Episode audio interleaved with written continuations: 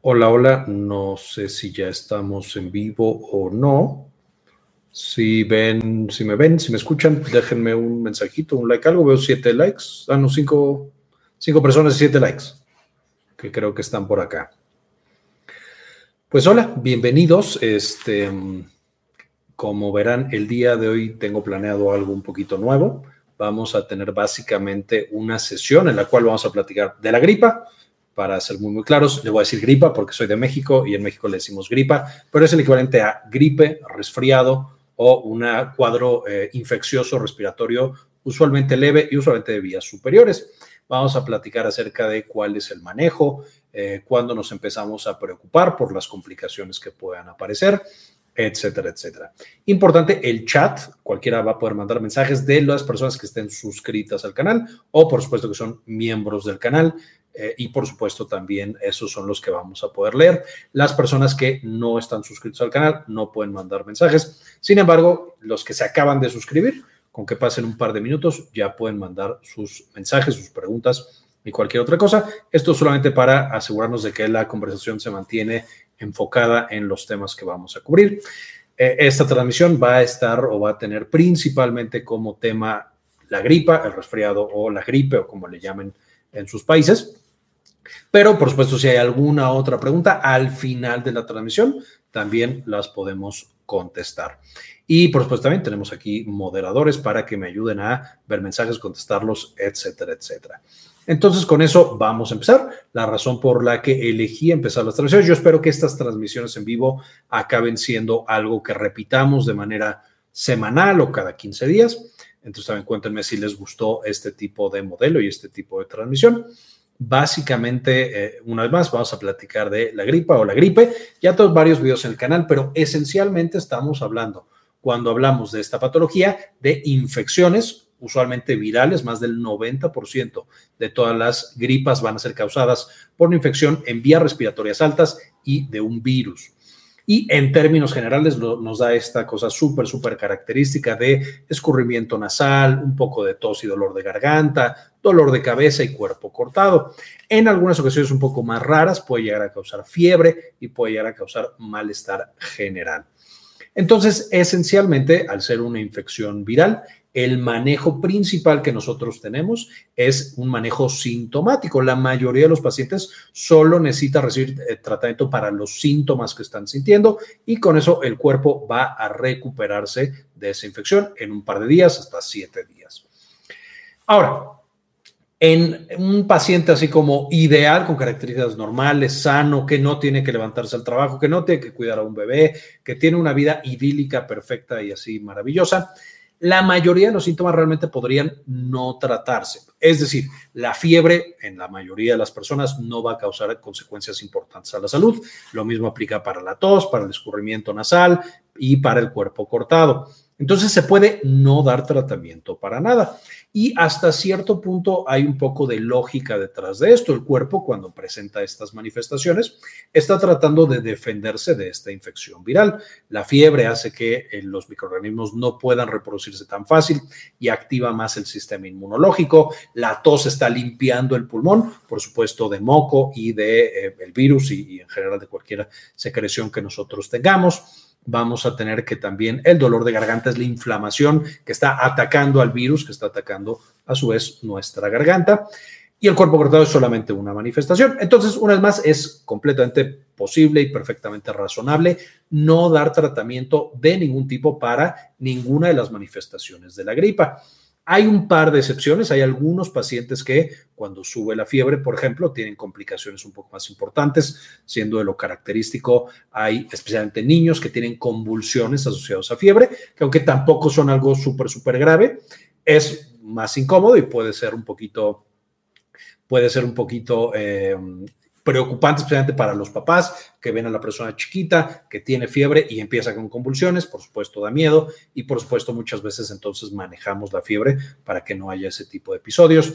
Hay algunos pacientes que no pueden toser porque tienen algunos problemas cardíacos, algunos problemas estomacales, etcétera. En eso sí hay que bloquear por completo la tos. Sin embargo, una vez más, en la mayoría de las personas no necesitamos dar tratamiento para la gripa o la gripe o el resfriado. Dicho esto, la mayoría de las personas tenemos que trabajar, no, no necesariamente nos dejan eh, tener estas ausencias ilimitadas en el trabajo. Tenemos que cuidar a bebés, hijos, tenemos que cuidar a personas, adultos mayores, a otro tipo de personas y muchas veces vivir con una gripa puede ser bastante, bastante molesto. Y es por eso que en la mayoría de las ocasiones sí se dan algunas intervenciones para mejorar los síntomas de la gripa. ¿Cuáles van a ser estas, estos tratamientos? Por supuesto, dependiendo de las manifestaciones, de lo que el paciente siente, va a ser, por supuesto, eh, lo que nosotros vamos a estar administrando. Si el paciente tiene principalmente escurrimiento nasal, ahí se dan principalmente eh, antihistamínicos. A fin de cuentas, cuando tenemos esta infección en las vías respiratorias, vamos a tener una activación del sistema inmune y esa misma activación libera histamina y va a generar este escurrimiento nasal. Entonces, para bloquearlo, vamos a dar antihistamínicos, que hay una gran, gran variedad, son bastante seguros y por eso se usan muchísimo. Vamos a tener también algunas cosas que cierran los vasos sanguíneos en la nariz, que son agonistas de adrenalina. Es poquito como inhalar adrenalina con la idea de que se quede en la nariz eh, y ya no tengamos tanto escurrimiento nasal. Esto es especialmente importante cuando llevamos días con gripa y estamos sonándonos y sonándonos y ya hasta tenemos todo irritada la nariz, nos duele y demás. Pueden ser bastante buenos estos tratamientos para disminuir este escurrimiento nasal. Número dos, para el dolor de garganta se pueden dar antiinflamatorios no esteroideos. Principalmente se usa el paracetamol, que vamos a ver también es muy bueno para el manejo de la fiebre y quita un poco el dolor de garganta, aunque es muy importante recordar que el paracetamol no es antiinflamatorio, no va a bajar la inflamación que nosotros tenemos en garganta. Sí va a quitar el dolor y va a ser muy bueno para el dolor, pero no va a quitar la inflamación. Entonces ahí es un poquito, eh, hay que balancear qué es lo que más queremos con ese paciente. Y punto número dos, también es importante mencionar que el paracetamol no va a causar algunos de los eh, eventos adversos de otros medicamentos, como la gastritis. Y también en algunos casos el empeoramiento de la tos, especialmente en pacientes que tienen gripa y además de eso tienen asma, por ejemplo, o tienen EPOC o tienen alguna otra cosa. Entonces, de nuevo, el paracetamol es de lo más usado. Si queremos definitivamente, además de quitar el dolor de garganta, bajar la inflamación, ya sea garganta, de oído o de algún otro sitio, podemos dar otro tipo de antiinflamatorios. Los verdaderamente antiinflamatorios no esteroideos, cosas como el naproxeno, el ibuprofeno, eh, y son básicamente de los más utilizados para cuadros gripales. Finalmente, si nosotros lo que queremos es manejar la tos y eso es lo que más le está preocupando al paciente, le está molestando al paciente, pues entonces hay diferentes antitusígenos. Que dicho sea de paso, y lo hemos platicado previamente en el canal, los antitusígenos son probablemente de todo lo que hemos platicado los peores medicamentos. Los antitusígenos no son muy buenos para quitar la tos, es decir, la mayoría de los pacientes con cuadros gripales van a seguir con tos después de los antitusígenos Además, eh, tienen ahí algunos temas de seguridad. Entonces, aunque se pueden administrar cosas como el dextrometrofano, eh, el benzonatato y algunos otros, realmente los antitusígenos no son tan, tan utilizados. Y el siguiente problema con los antitusígenos es que hay una sustancia que es igual de buena o mejor, que es más segura todavía, que es fácil de conseguir, que es la miel. La miel de abeja tiene diferentes propiedades, entre las cuales se ha demostrado literal en ensayos clínicos con pacientes que les dan a unos placebo y a otros les dan miel y esencialmente responden igual de bien que otros antitusígenos que son más caros, que son un poquito más complicados de administrar y demás. Aquí no quiero decir que los antitusígenos nunca se utilicen, podemos dar antitusígeno, especialmente si lo acompañamos con miel en dosis bajitas. Y habrá pacientes que, de nuevo, no podemos permitir bajo ninguna circunstancia que tosan porque tienen otras complicaciones de salud. En esos pacientes sí utilizamos mucho más los antitusígenos a dosis más altas y algunos mucho, mucho más poderosos. Finalmente, para la fiebre, ya lo platicamos un poquito, pero eh, dependiendo del paciente, es si podemos dejar que la fiebre continúe o tenemos que limitarla, pase lo que pase. Y casi siempre lo que utilizamos es el paracetamol. Pero el ibuprofeno también se puede utilizar con las características que ya estábamos mencionando previamente y va a haber algunos otros fármacos, pero esos dos serían los más importantes para el control de la fiebre en estos pacientes que tienen cuadros gripales. Entonces, esa sería la característica general del tratamiento de un cuadro gripal.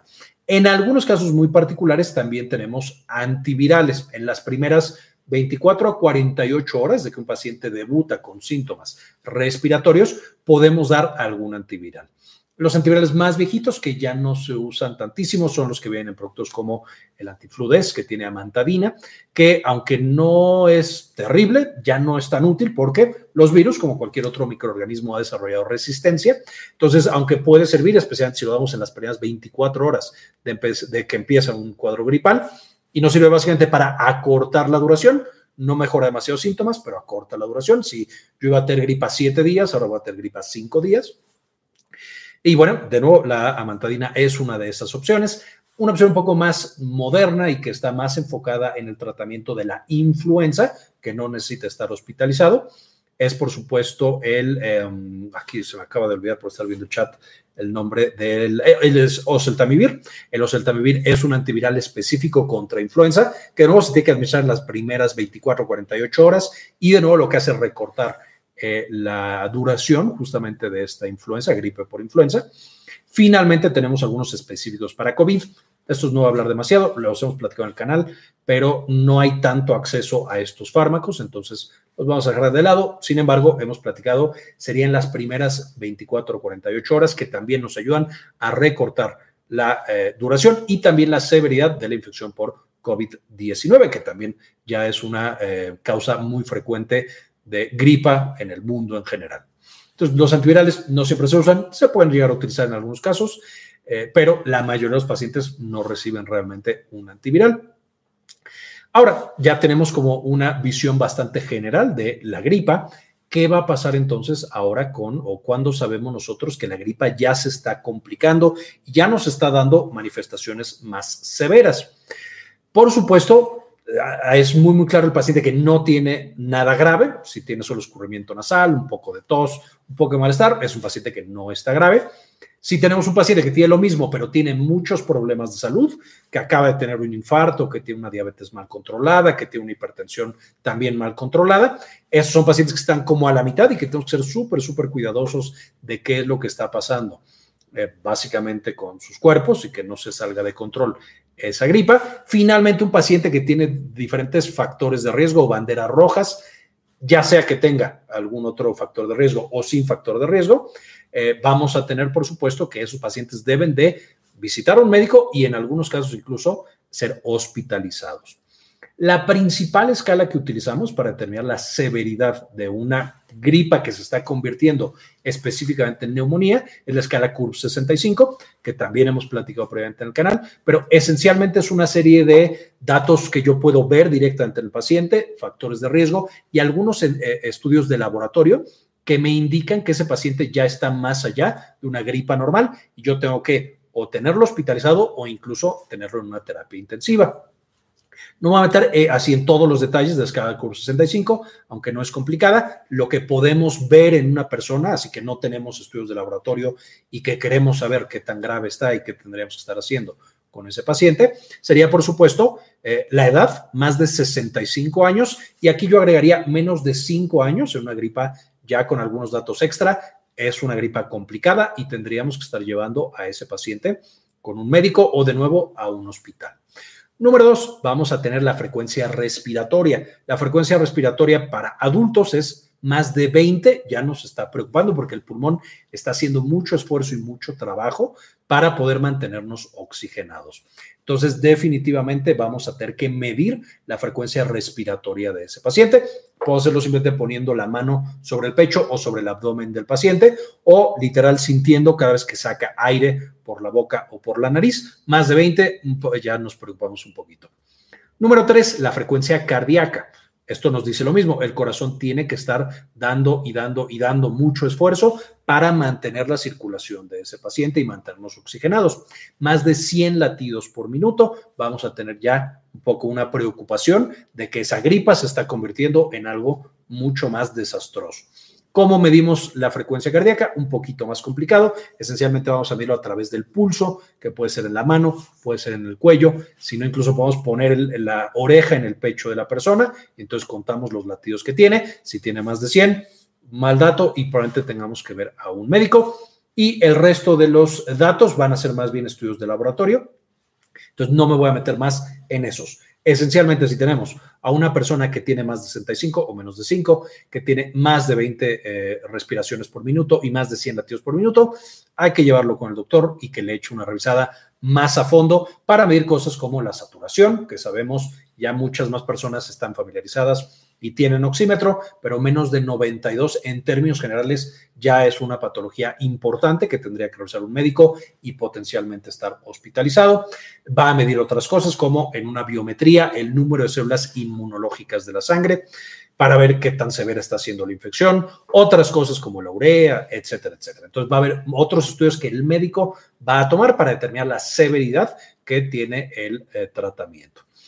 Cuando nosotros estamos progresando a una infección más complicada, es decir, que tenemos algunos de estos datos del CURB 65, que el médico revisa al paciente y ve que en el pulmón ya se le escucha como bolitas de moco que están ahí atrapadas, que se le llama consolidación a, esa exploración y a esa revisión. O que, por ejemplo, el paciente tiene ya una infección en el oído, una infección mucho más seria en la garganta, o en los senos paranasales, que se pueden llenar de moco, y después va a crecer una bacteria sobre el moco que generó el virus. A esto se le conoce como sobreinfección. En esos casos se va a mandar un antibiótico. Entonces, en el 90% de las gripas que tengamos en la vida, si nos dan 100 gripas en toda nuestra vida, el 90 no van a requerir un antibiótico, ningún manejo antimicrobiológico y en el 10% posiblemente sí lo van a necesitar. Esos serían básicamente los momentos en los cuales vamos a necesitar un antibiótico. De nuevo, en la gran mayoría de las infecciones respiratorias son virales y no necesitamos antibiótico. Solo necesitamos lo previamente que habíamos estado mencionando. Entonces, eh, ¿qué es lo que va a pasar un poco después? En la mayoría de los pacientes los síntomas desaparecen. El síntoma que va a tardar más tiempo en desaparecer es la tos la tos puede perdurar hasta meses después de que la gripa se quitó por completo, especialmente en personas que ya tienen el pulmón un poquito lastimado por otras cosas, porque fuman, por la contaminación que tenemos en las grandes ciudades, porque tenemos mucha, muy poca actividad física. Entonces la, tos puede durar mucho más tiempo. Pacientes, por supuesto, que tienen asma, que tienen EPOC, eh, de que se me quita la gripa, uno o dos meses podría continuar la tos. En la mayoría no continúa tanto, pero bueno, es posible y es relativamente normal y esperado que dure más tiempo esa tos. Entonces, es cuestión de esperar mientras no tengamos ningún otro síntoma. Ya si la tos perdura demasiado, pero eh, pasó de ser tos seca a otra vez producir moco, hay que revisar para otra infección. Si la tos de pronto tuviera sangre o tuviera alguna otra cosa, hay que revisar también. Recordando aquí un paréntesis, que la tos con sangre no necesariamente es una enfermedad terrible, en las películas sí nos lo ponen, por supuesto no es normal, pero no siempre es la tos con un poco de sangre algo completamente trágico. Por supuesto es, algo que tiene que usar el médico, pero eh, es algo que puede llegar a aparecer. Entonces, se acaban los síntomas, la tos dura un poco más, no necesariamente necesitamos más medicamentos, no necesariamente tenemos una nueva infección, especialmente si la tos sigue siendo seca, no produce moco y no ha cambiado de características, es decir, no se intensifica con el tiempo, no le ha pasado nada. Eh, esencialmente eso es lo que va a pasar. Y por supuesto, un paciente que progresa a una neumonía, que tenemos que tener en el hospital, etcétera, etcétera, es muy posible que después requiera rehabilitación pulmonar. Es decir, unos ejercicios especiales que dan expertos en rehabilitación pulmonar para que el pulmón vuelva a expandirse y vuelva a trabajar como trabajaba previamente, porque una neumonía puede ser bastante, bastante destructiva para la función pulmonar. Entonces, también sepan que el tratamiento de la neumonía no necesariamente termina cuando el paciente se va del hospital. Es muy posible que necesitemos tratamiento después del hospital, no para una gripa, solamente para una neumonía que requirió hospitalización. Ah, por supuesto, hay que tratar de evitar los antibióticos cuando no son necesarios, porque todos lo sabemos y lo hemos escuchado, las bacterias se vuelven resistentes a los antibióticos que usamos. Y si, por ejemplo, yo uso, voy a inventar ceftriaxona, la bacteria se vuelve resistente en mí, pero con el contacto que yo tengo con otras personas también le paso mi bacteria resistente y entonces ahora mi bebé, mi esposa, mis papás, etcétera, van a tener esa bacteria resistente a ceftriaxona que no sabemos si también le va a causar una infección y ya en el hospital no van a lograr controlar esa bacteria porque ya es resistente a ceftriaxona. De la misma manera, mis abuelitos, mis tíos que tomaron amoxicilina, ellos generan su bacteria resistente y me la pasan a mí y así hacemos un caldo hasta que las bacterias ya no responden a ningún antibiótico y por supuesto tenemos grandes, grandes problemas de resistencia antimicrobiana. Básicamente esta sería la revisión general. Entonces, si les parece, vamos a ver los comentarios y las preguntas que nos han pasado. primero, Margarita. Hola Margarita, ¿cómo estás? Bienvenida. Aquí tenemos a la doctora Gina Carranza, que está justo de moderadora. Dice el Ox, hola Doc, tengo resfriado leve, deseame suerte. Verás el Ox que te va a ir muy bien y muy pronto te vas a sentir como nuevo. Eh, comentan, ¿hay gripa? Cuando hay gripa puede dar vómito en niños. Sí, especialmente cuando hay tos. Puede haber tanta tos que se llama una tos emetizante. Eso significa que el esfuerzo de estar tosiendo nos lleva a volver el estómago. No necesariamente es algo patológico, es decir, no necesariamente significa que la infección ya es más grave. Sin embargo, sí sugiere que la tos es bastante fuerte y entonces tenemos ahí que tener cuidado y estar muy pendientes de que esa tos no se complique y no lleve nada más. No solo pasa en niños, pero en niños es más común todavía. Em, justo la dosis de paracetamol en adultos, no más de 4 gramos al día, por arriba de esta dosis puede ser tóxico. Que 4 gramos, recordarán, el paracetamol es metabolizado en el hígado, entonces cuando superamos esta, esta dosis de paracetamol, puede ser tanto el trabajo que le exigimos al hígado, que por supuesto nos lo acabamos y puede llevar a problemas de hígado. Si de pronto no estamos logrando llegar a, por ejemplo, en fiebre, que es de lo más común, con 4 gramos de paracetamol, que es muchísimo, pero no logramos controlar la fiebre. En algunas ocasiones podemos mezclarlo, combinarlo con ibuprofeno o con algún otro antiinflamatorio. Ojo, no se pueden combinar dos antiinflamatorios, no puedo dar ibuprofeno con naproxeno, por ejemplo, pero sí puedo dar paracetamol con ibuprofeno o paracetamol con naproxeno, y eso permite que tengamos dosis un poquito más bajas y que por supuesto hagamos que el hígado no trabaje tanto. De las únicas excepciones donde esto jamás en la vida se puede hacer es si tenemos dengue, porque en el dengue no podemos dar antiinflamatorios, paracetamol sí, pero ibuprofeno, naproxeno, aspirina y no lo podemos dar por el riesgo de causar o de potenciar, por así decirlo, el dengue hasta un dengue hemorrágico y generar problemas de coagulación. Lupita, hola Lupita, bienvenida. Tengo tres semanas con gripa, me han restado todo y he tomado miel y nada en esos casos. Aquí, Lupita, habría que ver un par de cosas. Primero que nada, me comentas que ya has tres semanas con gripa. Habría que ver cuál de todos los síntomas son los que tú estás presentando. De nuevo, si es un escurrimiento nasal y es lo que no se quita para nada, entonces habría que dar algo para eso. Si no, habría que dar algo, voy a inventar, para la tos, recordando que la tos puede durar literalmente meses después de que la gripa se quitó. Y otra cosa sería dolor de garganta, dolor de cabeza. En algunas ocasiones también pasa que, voy a inventar, los primeros tres días yo tengo escurrimiento nasal, de ahí los siguientes cuatro días tengo dolor de cabeza y cuerpo cortado, y los siguientes cinco días tengo tos. Eso no significa que la gripa no vaya avanzando, por supuesto va poco a poquito presentando todas sus manifestaciones. Ahora, si ya vimos que tú tienes X síntoma y ya se te está dando medicamento para ese síntoma, en segundo lugar habría que ver que la dosis sea correcta. Dependiendo de los pacientes, a veces mandamos dosis más bajitas para generar alivio, pero no exponer al paciente a cierto riesgo que le pueda causar ese medicamento. Platicamos un poquito del paracetamol. Si sabemos que el paciente tiene daño en el hígado, pues a lo mejor lo mandamos en dosis muy bajita. O digo, ideal sería mandar otra cosa, pero mi punto es, dependiendo del paciente, es la dosis que mandamos de medicamentos. Entonces, Segundo paso contigo, si ya revisamos que tienes X síntoma y que se te está dando un tratamiento, revisar que la dosis sea la correcta para controlar justamente esa manifestación o ese síntoma. Si nada de eso funciona, es decir, ya tienes la dosis correcta y sigues con los síntomas, habría que ver si no tienes o una sobreinfección, es decir, empezaste con una gripa viral y ahora tienes una bacteria que se aprovechó, que tu sistema inmune estaba peleando con el virus para causarte una nueva infección o que tengas algún dato o alguna cosa que esté bajando de manera importante tus defensas. Y aquí no me refiero al estrés, sino a cosas como una diabetes mal controlada, que tengas una enfermedad autoinmune y te estén dando tratamiento para la enfermedad autoinmune, que tengas un trasplante de algún órgano, etcétera, etcétera. Es decir, una causa que realmente esté tumbando tu sistema inmunológico y que por supuesto por eso, aunque te estén dando el tratamiento, tu cuerpo no logra quitar ya esa infección viral, bacteriana o de otro tipo. Em, Lupita nos comenta que justamente en la de día y de noche presenta la tos. Y ahí Lupita, de nuevo, la tos dura mucho más tiempo, habría que ver qué onda.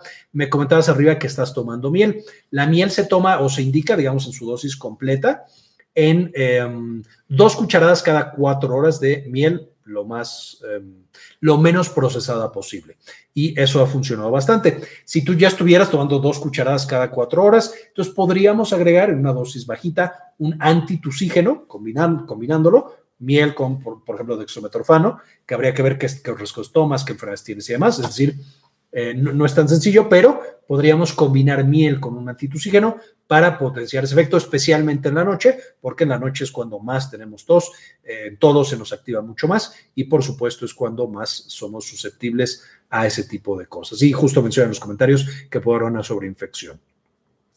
Eh, luego mencionan aquí, tengo mucha tos después de una fuerte gripa, ¿voy a tomar solo miel o algo más? Azucena, habría que revisarte. Eh, yo diría, si tuviste una gripa, eres completamente sana, no tienes ninguna enfermedad, no tomas ningún otro medicamento, ya se quitaron por completo los síntomas y persiste la tos, yo diría solamente toma miel, no hay ningún problema. De nuevo, dos cucharadas cada cuatro horas. Si, por ejemplo, tienes diabetes, la miel ahí es un poquito más complicada porque la miel tiene mucho azúcar, eh, por eso, por supuesto, es dulce. Y aunque es relativamente saludable, si de pronto te agregamos dos cucharadas de miel cada cuatro horas y tuvieras diabetes, ahí es mucho más complicado. O sea, ahí podríamos mandar una dosis mucho más bajita de miel y un antitusígeno. Finalmente, si la tienes tos, eh, pero no te genera tanta molestia, recordar que la tos está ahí para limpiar el pulmón, tampoco es cuestión de desaparecer por completo la tos y que no vuelva a aparecer. Es normal dejar un poco que la tos se mantenga ahí y por supuesto eso nos puede llevar a que tengas una mejor recuperación. Entonces ese sería un poquito la, eh, el tema. Un saludo a Rosa Isabel, que está en Santa Rosa, Ecuador. Gracias al contrario por estar tú por acá. Este, y qué bueno que, que puedes estar por aquí escuchar esta información. Eh, o buenas noches, Nuris, qué gusto que estés por acá. Eh, Nuris dice, la neumonía, ¿cuáles son los síntomas?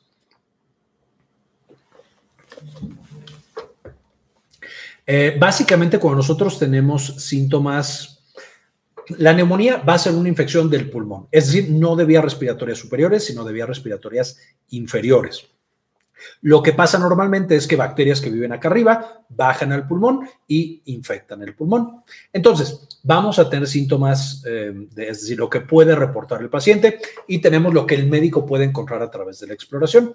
Enfocándome solamente en lo que el paciente siente, va a tener tos, por supuesto, usualmente tiene fiebre o casi siempre tiene fiebre, que ya nos está hablando de una respuesta inflamatoria mucho más generalizada, es decir, ya hay tanta inflamación en el pulmón que se está saliendo a otras partes del cuerpo y por ende vamos a tener la manifestación de fiebre. Vamos a tener tos casi siempre y cuando, ahora sí, eh, falta de aire puede llegar a pasar, vamos a tener también taquicardia, vamos a tener respiraciones eh, aceleradas, es decir, el paciente está respirando más de 20 respiraciones por minuto. En algunos pacientes ya más graves puede bajar el nivel de saturación.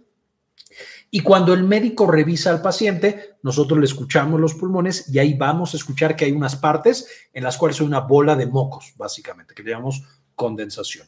Y entonces estas bolas de mocos, cuando las escuchamos, eh, escuchamos que no entra tan bien el aire, que cuando le pegamos o cuando el paciente habla, se escucha diferente. Eso, eh, eh, eso nos lleva justamente a saber que esa bola de moco ya está teniendo ahí una infección importante y no está dejando que esa área del pulmón trabaje esencialmente sería como el abordaje general. Mi eh, recomendación sería, si tenemos, una vez más, volviendo al curso 65, si tenemos un paciente que está en la población de riesgo, más de 65 o menos de 5, que tiene taquicardia y taquipnea, respira rápido, hay que llevarlo al doctor a que le haga un chequeo completo y a que, por supuesto, nos diga si es neumonía o si no es neumonía. Finalmente, para todos los que ya tienen em, un pulso oxímetro, que es la maquinita con la que medimos la saturación, si tomamos la saturación y tenemos menos de 92, hay que ir al médico para que revisen a ese paciente, tenga la edad que tenga y tenga los antecedentes que tenga, porque es posible que el pulmón por la infección ya no pueda hacer su trabajo y tengamos justamente una neumonía que puede ser bastante peligrosa. Fernando, qué gusto que te guste la explicación justo me pareció muy oportuno, ya que está empezando la época invernal y por supuesto todos andamos con gripa, de hecho yo voy recuperándome de una gripa, toda la garganta duele un poco. Hola, ¿en qué contexto usamos oseltamivir? ¿Solo en sospecha influenza y en, ese, y en ese caso es a todos o solo algún grupo específico? La influenza es complicada en el sentido de que es una de las principales causas de muerte en el mundo, pero muchos la vemos como algo normal. Entonces, Tenemos, por supuesto, la vacuna, la campaña de vacunación contra influenza anual, al menos en México y en la mayoría de los países, pero mucha gente simplemente no se vacuna. Lo mismo va a pasar para el oseltamivir. El oseltamivir, cuando nosotros sospechamos que un paciente tiene influenza y tiene factores de riesgo, que tiene más de 65 años, que tiene diabetes controlada o sin controlar, que tiene hipertensión controlada o sin controlar, que tiene, mm, de nuevo lo que platicaba, una enfermedad autoinmune, que tiene un trasplante de órgano sólido, que tiene neutropenia por alguna, es decir, que su sistema no, eh, su sistema inmune no funciona tan bien, o su pulmón o su corazón no funcionan tan bien, el riesgo de que una posible influenza mate a ese paciente es muy alta. Entonces, vamos a darle los celtamivir desde el principio. Entonces, de nuevo, la indicación sería sospecha influenza en un paciente de alto riesgo. La realidad es que no lo hacemos así. Eh, como el oseltamivir, aunque sí es más o menos fácil de conseguir, no es tan tan fácil. Muchas veces damos primero manejo para los síntomas y después, ya si el paciente sigue complicado, damos el oseltamivir. Eso, por supuesto, se presta a que escapemos de la ventana en la que más funciona el oseltamivir, que son las primeras 24 a 48 horas. Eh, de nuevo, estoy hablando de la práctica real, aunque no es una buena práctica. Lo ideal sería en todo paciente con sospecha de influenza, primero tomar pruebas para demostrar que es influenza, pero eso también es un prueba porque la prueba es bastante cara. A diferencia de la de COVID, que ya es bastante generalizada por la pandemia, la de influenza no es para nada tan común es mucho más cara. Entonces se manda de manera empírica muchas veces y como muchas veces se manda de manera empírica, no lo mandamos. Lo ideal, paciente que tengo la sospecha y que sospecho que se puede poner muy, muy complicado, le mando el soltamivir y espero que responda.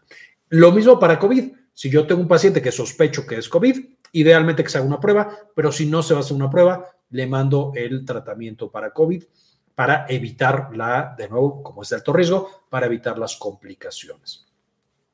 La N-acetil, Camila pregunta, ¿la N-acetilcisteína es buena opción para la gripa? La N-acetilcisteína es buena para el hígado. Puede servir también, es un antioxidante, es un antioxidante que sirve justamente para principalmente proteger al hígado de diferentes cosas como la toxicidad por paracetamol.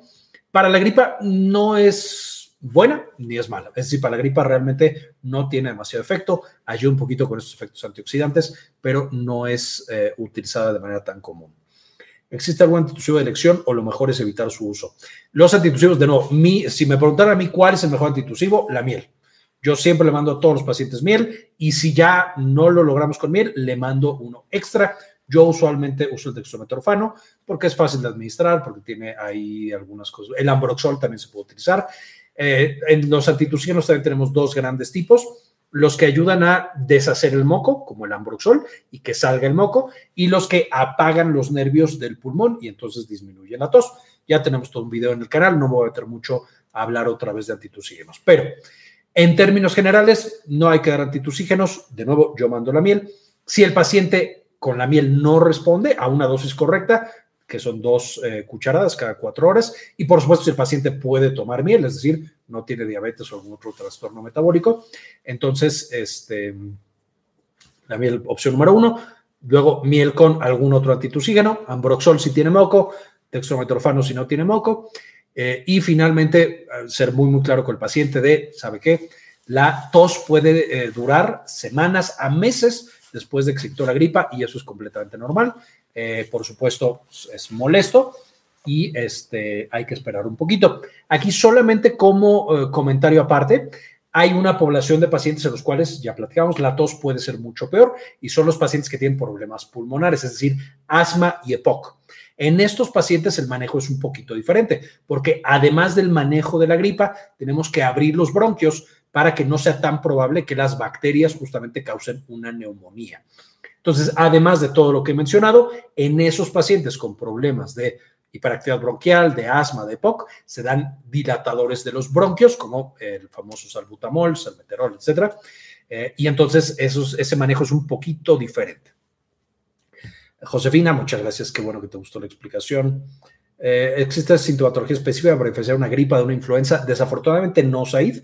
Tanto la gripa, que puede ser causada por un adenovirus, por ejemplo, como la influenza, como el COVID, en muchos pacientes va a ser exactamente igual. Escurrimiento nasal, dolor de cabeza, dolor de garganta, un poco de tos, etcétera, etcétera. Y también hay pacientes que les da influenza, COVID y adenovirus y son asintomáticos. Es el gran problema. No hay en la clínica algo que nos permita diferenciarlos. Solamente cuando tomamos el estudio PCR podemos diferenciarlos y por supuesto eso implica que eh, si no hay estudios no vamos a saber exactamente cuál tiene el paciente. por aquí Joel, hola Joel, qué bueno que estás por acá. Ah, a ver, déjenme ver dónde me quedé. Ah, buenas noches, Josefina. Hola, hola Joel. Espero deje la repetición. Aquí va a quedar la repetición también eh, pública. Buenas noches, Said. Mm, gracias a ti, Azucena. Lupita, qué bueno que has incrementado la toma de miel. Yo creo que con eso vas a estar mucho mejor. Ah, veo que está aquí también el doctor Fernando Manuel. Un abrazo, doctor Fernando. Uh, Madeline Jiménez Cabrera Vargas. No vi si puso una pregunta. Eh, doctor Bien Colombia, ¿cuál antitusivo aconseja? Nuris, ya lo he platicado, creo que ya escuchaste la respuesta, pero el mejor antitusivo es la miel. Y la miel, mientras menos procesada, mejor. ¿Algún consejo, doctor, para pacientes que a fuerza quieren antibióticos para su gripa o te tiran la mesa? No hay que olvidar el famoso combosimi, así es, donde les administran ceftriaxona y dexametasona. Definitivamente eh, es justo, Said, muy, muy famoso el combosimi. Hay pacientes que exigen que se les administre antibiótico. Hay que explicarle, ¿sabe qué, señor o señora? El antibiótico no está indicado en su caso, solo le va a causar eh, más mal que bien. Por supuesto, todos los antibióticos tienen eventos adversos, pueden generar desde convulsiones, pueden causar diarrea, pueden eh, causar infecciones intestinales más severas todavía, con la infección causada por Clostridium difficile, pueden causar mil cosas, además de la resistencia antimicrobiana, que de nuevo hace que después no sirvan para nada. Yo te diría, no se los des, pase lo que pase, pero entiendo por supuesto que eso tampoco es realista. Si el paciente llega y te dice, sabes que te voy a cachetear a menos que des un antibiótico, pues habrá que darlo con toda esta explicación de no le conviene, es malo para usted, es malo para el mundo. Eh, si quiere, pues se lo administro. Lo mismo para la exametasona, en términos generales, las gripas no necesitan manejo con ningún tipo de esteroide, con un antiinflamatorio no esteroideo es más que suficiente y la dexametasona está bajando las defensas del paciente, entonces está haciendo más probable que haya una sobreinfección, que el virus no se quede solito, sino que una bacteria también llegue. Entonces, de nuevo, si es completamente inevitable, pues digo, me encantaría decirte no, sácalos del consultorio, pero sé que muchas veces no se puede. Hay que educar a la gente, justamente en este tipo de, eventos lo que queremos es que la gente sepa que los antibióticos no son el tratamiento para una gripa. Eh, y de nuevo, tratar de educar a la mayor cantidad de personas posibles y poco a poquito, si todo sale bien, iremos dejando ese mal hábito de dar antibióticos para las gripas. Eh, Sil pregunta, ¿los expectorantes son los que disuelven el moco? Correcto, el ambroxol es el ejemplo clásico, ayuda a disolver el moco y que se expulse más fácilmente. Eh, a veces ambroxol, por ejemplo, con miel, también puede ayudar a que tosamos menos y que, por supuesto, también se disuelva ese moco y lo podamos sacar más fácilmente. Aunque en términos generales, en la mayoría de los pacientes, no es necesario ni siquiera dar expectorantes, porque nuevo la tos lo que hace es expulsar ese moco a través de estas contracciones del diafragma. Pedro Primavera, saludos, un saludo a Pedro Primavera, síganlo también para ver sus poemas, muy bonitos poemas dedicados a México y a Iguala en particular. Entonces métanse al canal de Pedro Primavera también. Camila, si tengo solo escurrimiento nasal desde ayer, hay una forma de tenerlo y que no me avance la gripa. Si tienes escurrimiento nasal, ya tienes gripa, Camila, porque ya tienes una infección en la nariz y tu cuerpo está trabajando para tratar de expulsar al virus a través de esa secreción nasal. Dicho eso, por supuesto que hay cosas que puedes hacer. Primero que nada, dar algo para el escurrimiento nasal si es muy molesto es decir, eh, algún antihistamínico principalmente. Si no tienes tanto problema, entonces puedes dejar el escurrimiento nasal y básicamente eh, hacer estas otras medidas. ¿Qué otras medidas en teoría nos pueden ayudar a disminuir la frecuencia de gripa y disminuir los síntomas? Cosas como tomar cosas calientes. Hay algunos test, de nuevo, volviendo a la miel, té de limón con miel o té de manzanilla con un poco de miel, nos puede ayudar también a eh, justamente detener y disminuir los síntomas. El consumo de vitamina C, en teoría para realmente frenar gripas, el consumo tendría que ser así mega masivo, pero la vitamina C siendo tan segura y tan fácil de conseguir en limones, en naranjas, en mandarinas, también es recomendable en esta temporada invernal. En teoría también el consumo de ajo y de cebolla tienen propiedades antivirales, entonces también nos puede ayudar un poco. Ya incluso algunos test de cebolla algunos test de ajo, si te gustan ese tipo de test, está perfecto que lo consumas. Eh, y el reposo, el reposo, tomar mucha agua, este, todo eso también nos ayuda a que el cuerpo tenga todo lo que necesita para lograr defenderse de esa gripa y que no progrese y que no genere muchos síntomas. Mientras en este momento tengas más estrés, una peor alimentación y una peor hidratación, la gripa va a ser más agresiva y va a durar más tiempo porque tu cuerpo no tiene todo lo que necesita. Y aquí dos puntos que no he comentado y que me gustaría comentar. Además de estas estrategias para prevenir la gripa, dos estrategias que son extremadamente importantes. Uno, por supuesto, es la vacunación. Hay algunas vacunas que directamente están enseñándole a nuestro sistema inmune cómo protegernos de la gripa y de infecciones mucho más severas que la gripa. Y estas son las vacunas de la influenza, la vacuna del neumococo y la vacuna del COVID-19. Entonces, todas las personas que son candidatas y que tienen acceso a la vacuna deberían ponerse estas vacunas. En términos generales, estas vacunas se le ponen digo, ya tendrán que ir, de nuevo tenemos los videos en el canal, pero a todos los niños menores de 5 años, todos los adultos mayores de 65 años, las mujeres embarazadas y los pacientes que tienen alguna enfermedad que no deja que su sistema inmune trabaje bien.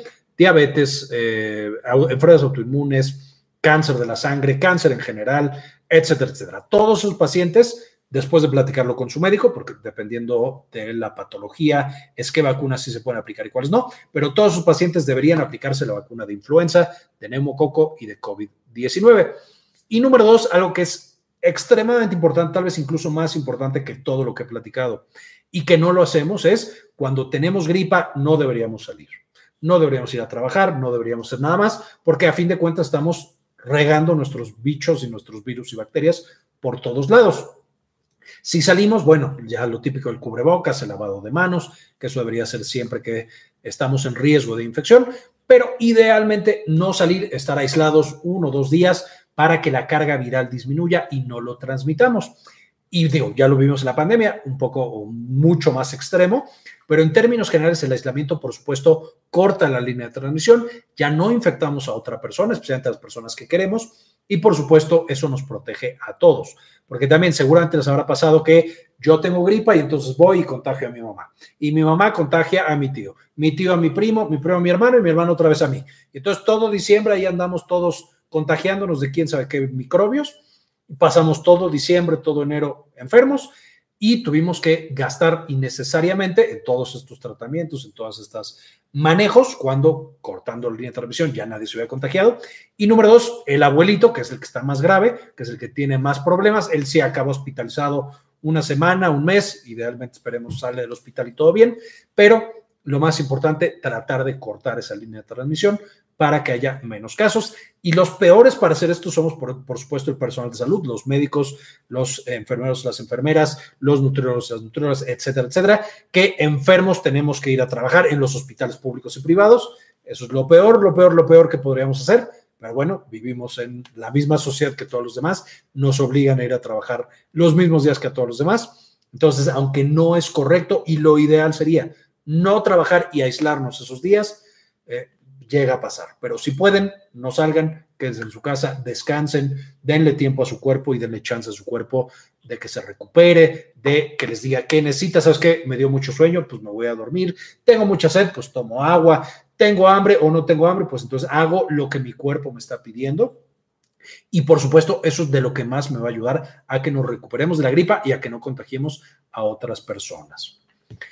Eh, gracias, doctor. Eh, para Nuris. Entonces, ¿recomienda el uso de vitamina C? Sí, especialmente, especialmente pensado que es bastante segura. Se puede consumir hasta un gramo al día. De hecho, se puede consumir prácticamente cantidades ridículas de vitamina C, porque toda la que no usa el cuerpo se elimina inmediatamente por la orina, al ser una vitamina completamente hidrosoluble. Entonces, la dosis tóxica de vitamina C es muy difícil de alcanzar. Un gramo al día en términos generales es bastante razonable, justamente para evitar eh, las infecciones. Estrategias para evitar una gripa que sea grave, justamente la vacunación con la influenza en COVID-19. Perfecto, sí, justo ahí in vitro nos está haciendo el favor de poner puntos súper importantes en el chat. Excelente información, eh, muchas gracias, lo mucho. Gracias Camila, para eso estamos. la vacuna de neumococo, ¿cada qué tiempo se debe de aplicar? La vacuna de neumococo se aplica cada cinco años. Esa no es para todas las personas. Eh, es decir, es para ya adultos que son más grandes. A partir de los 50 años se puede poner la vacuna del neumococo, no son cada cinco años. También se aplica a niños pequeñitos, pero ahí está usualmente dentro de la cartilla de vacunación de todos los países. Entonces, los niños sí se vacunan contra el neumococo. Los adultos mayores eh, muchas veces nos olvida que los adultos también requieren vacunas, especialmente adultos mayores, pero es muy importante que los adultos se vacunen, los que son candidatos, se vacunen contra neumococo cada cinco años, pensando que neumococo es de las infecciones más frecuentes, especialmente de oído y de garganta, eh, bacterianas, pero también es una de las principales causas de neumonía y de neumonía grave. La vacuna contra el neumococo, extremadamente importante que no se nos olvide que existe. Y con eso, ¿alguna otra pregunta? Déjenme veo.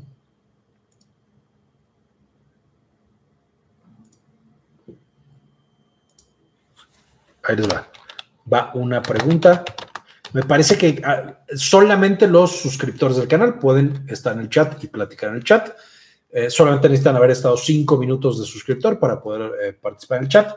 Sin embargo, creo que voy a lanzar una encuesta y me parece que las encuestas cualquiera que esté conectado puede contestarlas. Voy a lanzar justamente una encuesta. A ver, un par de preguntas. Llama. buenas noches, doctor. Mi bebé tuvo una reacción alérgica a un antibiótico hace tres días. El médico me dijo que estaba sensibilizado y me dijo que no le dé ningún otro medicamento, por lo menos durante la sensibilización.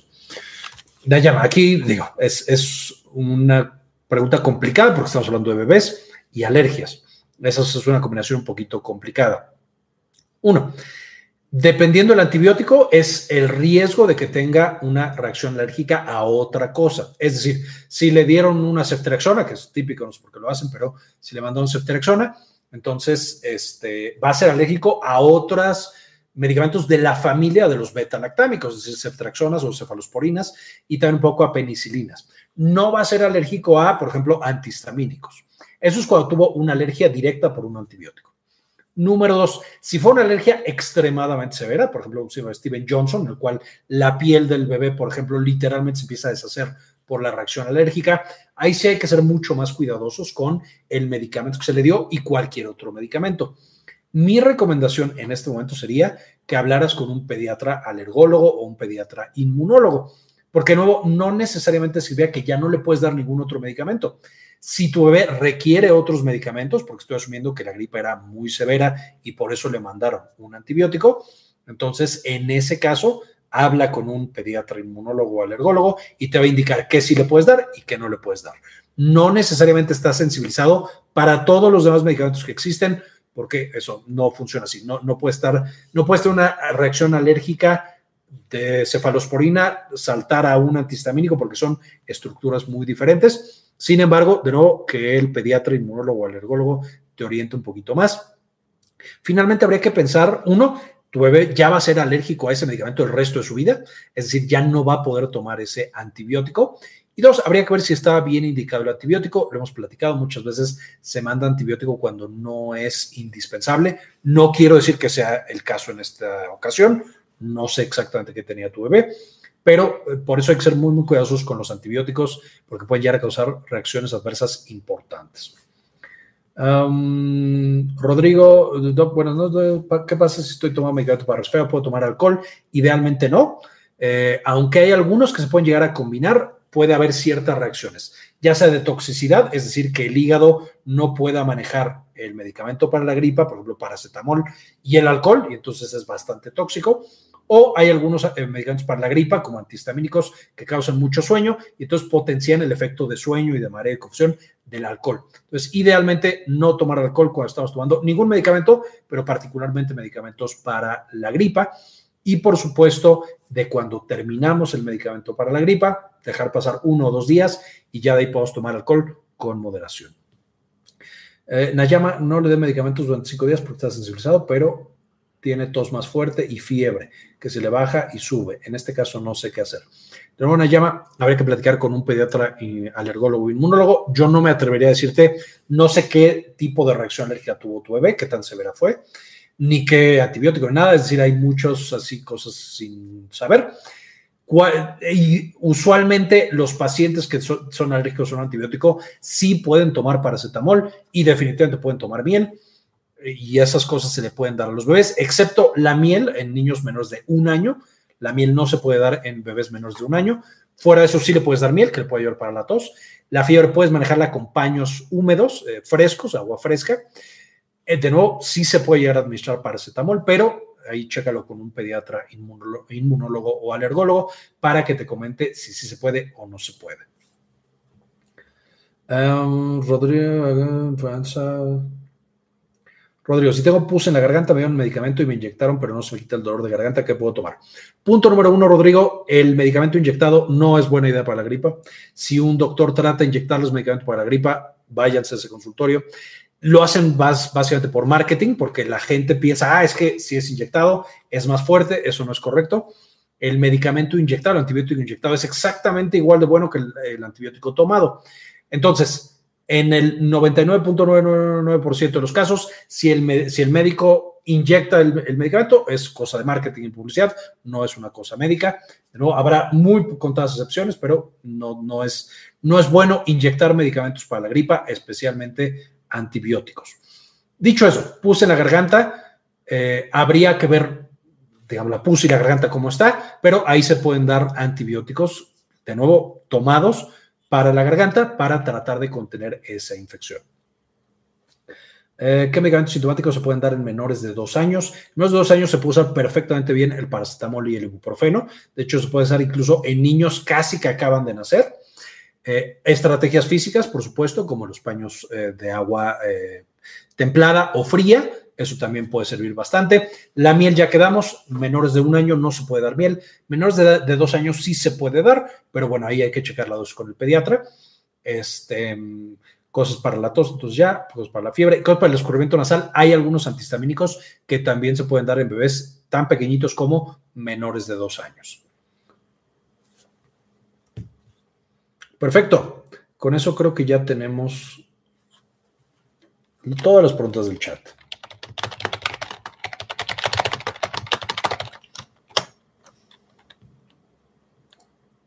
Entonces vamos a hacer una pequeña encuesta, un pequeño cuestionario, solo para ver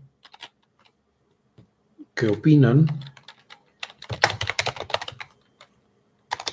y qué tanto se llevan de la plática de hoy.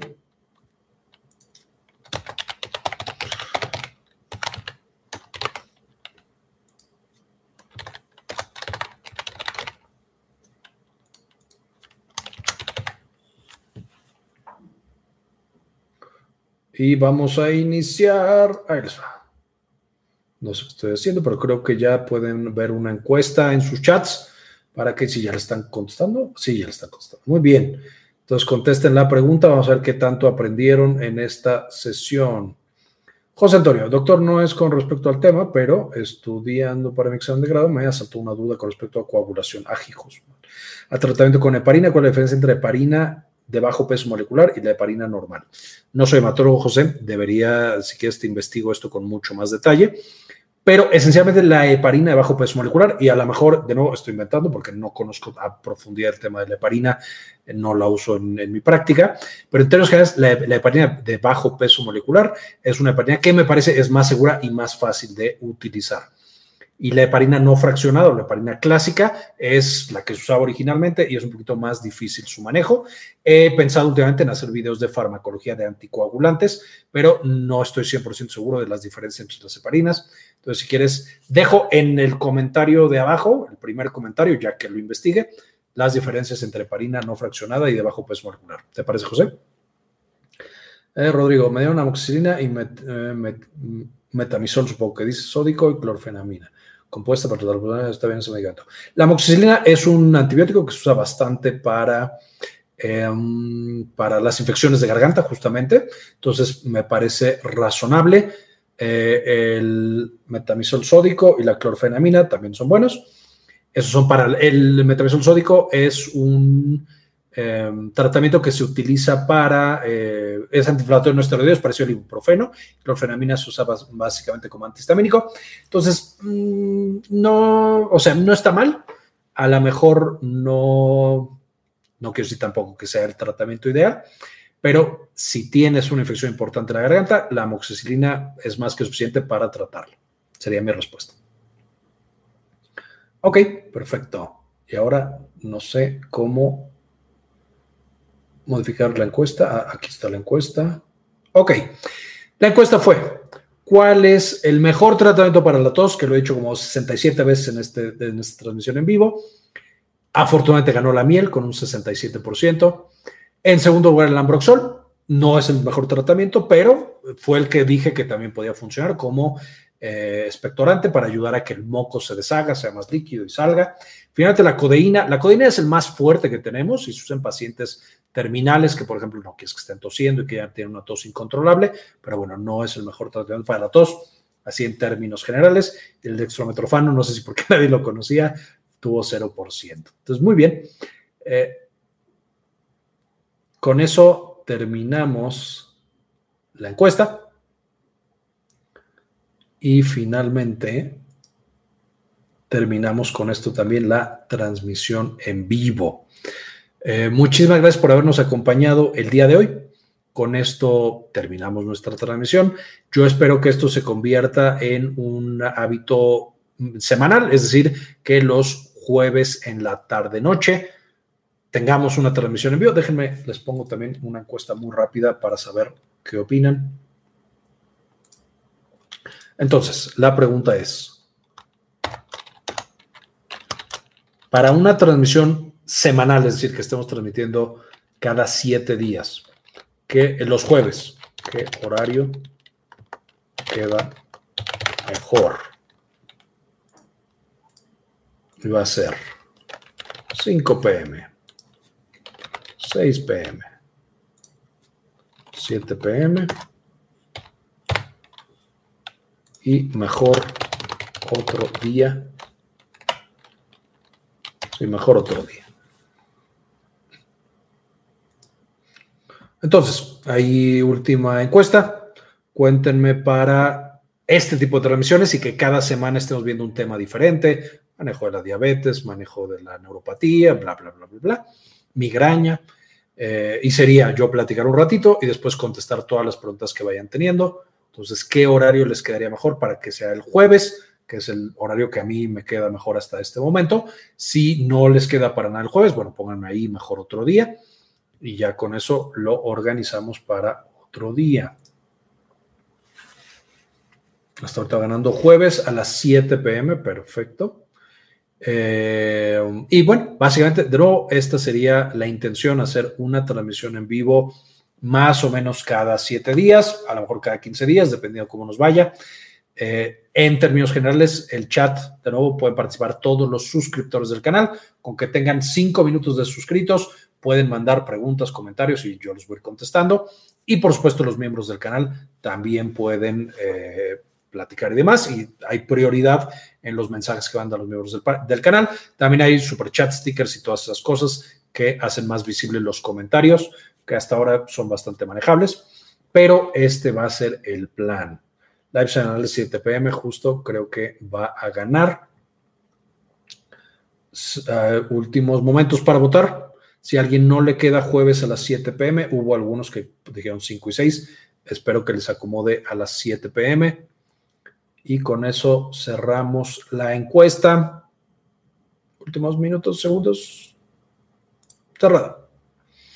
Vamos a tener entonces los lives jueves 7 pm. De nuevo, yo les avisaré de qué es el tema del siguiente live. Incluso a lo mejor les recomiendo un video, por ejemplo, de este.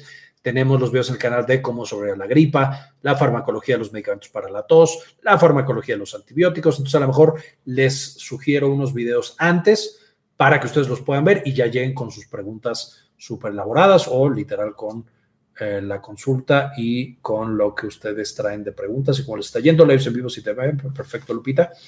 Lives en vivo 7 pm los jueves, 7 pm hora de la Ciudad de México, que yo ando por acá. Entonces yo sé que ah, de pronto nos ven personas de otros lados, pero lives en vivo 7 pm, así quedamos. Muchísimas gracias. Con esto terminamos nuestra transmisión y nos vemos el próximo jueves. Y como siempre, ayúdenos a cambiar el mundo. Compartan la información.